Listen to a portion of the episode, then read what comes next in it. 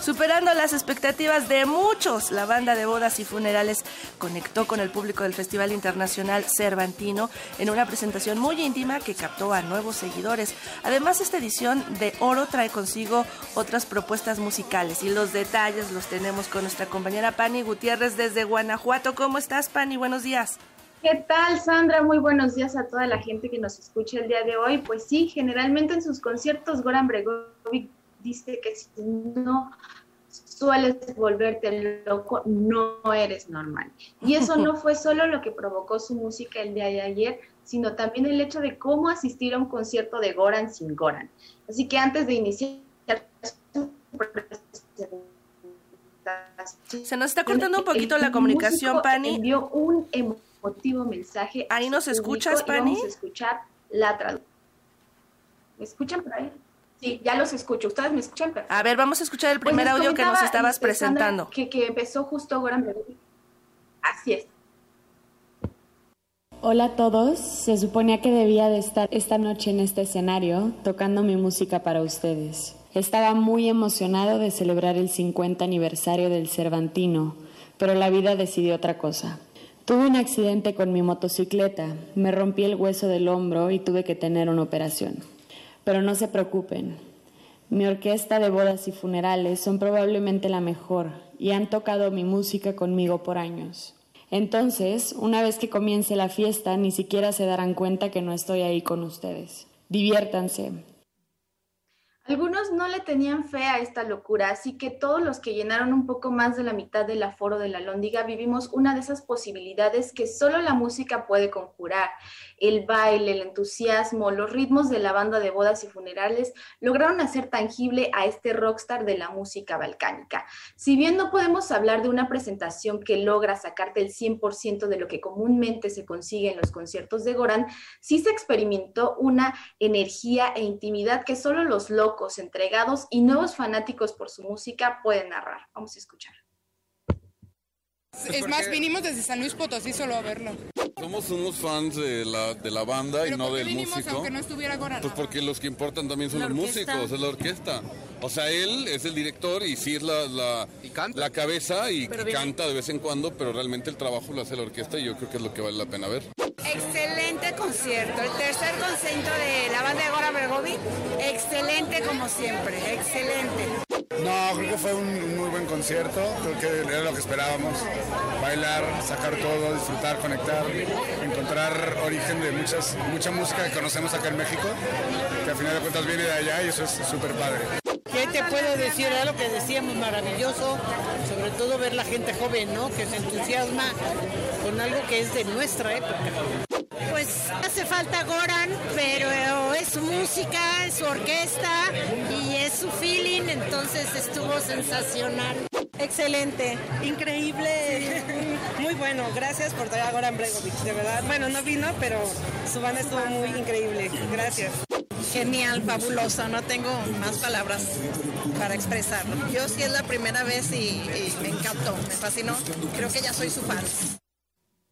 Y bueno, como es habitual en los conciertos de Goran, desde el inicio de la conexión con el público se logró gracias a esa fractura que realiza para hacernos parte del escenario con la entrada de los músicos desde la lóndiga. Y los clásicos no faltaron, las familias enteras bailaron, los niños y bebés se maravillaron desde los hombros de sus padres, los cantos de, los de las coristas despertaron esa belleza y los instrumentos de viento, la alegría.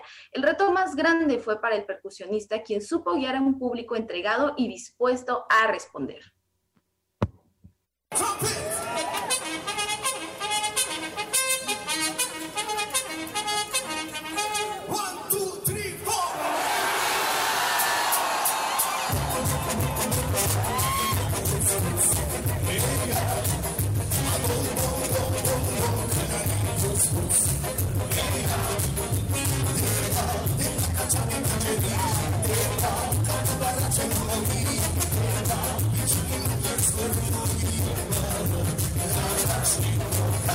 Thank you.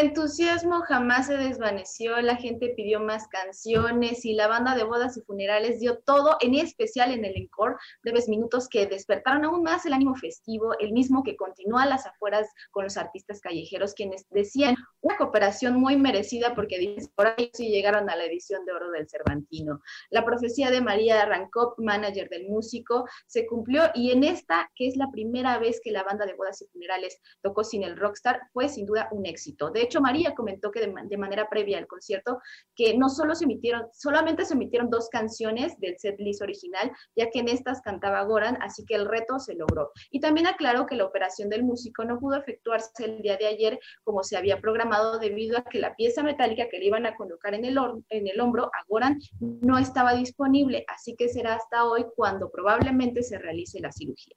Y bueno, continuando con la música en el PIC, el día de ayer también pudimos disfrutar en el Templo del Señor Santiago Santiago Apóstol el Marfil, de un concierto a cargo de Polish Cello Quarter eh, de Polonia, que se ha presentado no solo con repertorios de música clásica, sino también en los grandes festivales de jazz en Europa. Este cuarteto nos deleitó con obras de la compositora polaca Grażyna Basevich, reconocida como una de las grandes apuestas en este campo experimental sonoro, y piezas también de Bach y Chopin. Este último es un compositor que recientemente se integra a su repertorio, así lo señaló Christoph Carpeta de, y esta es la traducción. Y hemos tocado con diferentes jazzistas como Tony Malarín y también hemos tocado jazz tradicional con, con, vocalistas y jazzistas famosos dentro de Polonia. Pero bueno, esto del jazz es nuestro hobby y desde que iniciamos el Polish Cello Quartet hace 10 años, nuestra meta era tocar las piezas que, que fueron escritas originalmente para el cello, las piezas que a través de toda Europa fueron compuestas para este instrumento. Y bueno, más que nada hemos ido a través de todo el continente investigando estas piezas y tratando de encontrarlas para crear un repertorio completo de nuestro instrumento. Y lo hemos hecho desde nuestro primer CD, pero el próximo proyecto que tenemos es un programa sobre Chopin y bueno, es nuestro programa más nuevo hasta ahora. Así con una música muy peculiar, gracias a la resonancia que permite la arquitectura del templo, se desarrolló el concierto con muchos matices, cuya primera pieza fue El arte de la fuga de Bach, obra que refleja el interés del compositor, los aspectos matemáticos y simbólicos de la música. También se, también se interpretó el cuarteto para cuatro violonchelos de Basevich, un repertorio de piezas breves de Chopin, y finalmente este cuarteto culminó su presentación con una sorpresa para México haciendo la interpretación de la obra Caminando del compositor mexicano Silvestre Revueltas, lo cual le valió una ovación a este cuarteto. Y algo que no se puede perder de vista es el espíritu del Cervantino que se crea en las calles gracias a las propuestas de los artistas callejeros, o en este caso de los proyectos que programó la Ciudad de México, como es el caso del Teatro de Plazas Públicas en tu barrio, a través del cual la compañía de Puebla Nómada logró despertar la curiosidad de los peatones, invitándolos a contemplar y disfrutar de los sonidos y resonancias generadas por el cuerpo, las percusiones o los botes. Y vamos a escuchar lo que comenta el director de Nómada, Gonzalo Mier Rodríguez. Generalmente la, la música contemporánea pues suele ser catalogada o pensada como rara, extraña, ¿no? inaccesible o inentendible. Y lo que nosotros decidimos hacer es incluir elementos de teatro, danza y performance, este, con el fin de que estas mismas piezas que son escritas, todas son piezas escritas por compositores, tengan un giro distinto, tengan una perspectiva diferente e incluso se pudieran conectar unas con otras a, través de diferentes transiciones, ¿no? Por ejemplo, que llega uno y patea la mesa y lo que toca ya es otra pieza y así. Entonces, ese es el objetivo, tomar la música contemporánea y darle un giro. Sandra, todo esto fue lo que se vivió el día de ayer, bueno, una parte, y hoy continuaremos con la música, pero ahora con Winton Marsalis, así que ni modo vamos a seguir aquí en el Cervantino, hasta donde el cuerpo aguante, ¿no? Winton Marsalis, que es un fan de México, le encanta la cultura mexicana, incluso uno de sus alumnos eh, pues forma parte del mariachi este de aquí de uno de los mariachis de aquí de México. Entonces él lo relaciona mucho con la música de nosotros. Le encanta un refresco que fabrican por acá en México. Siempre que viene se lo toma le encanta es de manzana. Dice que no lo encuentra en ninguna otra parte del mundo. Y entonces le encanta venir a México por la música por la cultura y por su refresco de manzana. Ya mañana nos platicarás Pani de cómo es este concierto. Muchas gracias por tu reporte. Que tengas muy buen día Pani. Gracias a Sandra hasta luego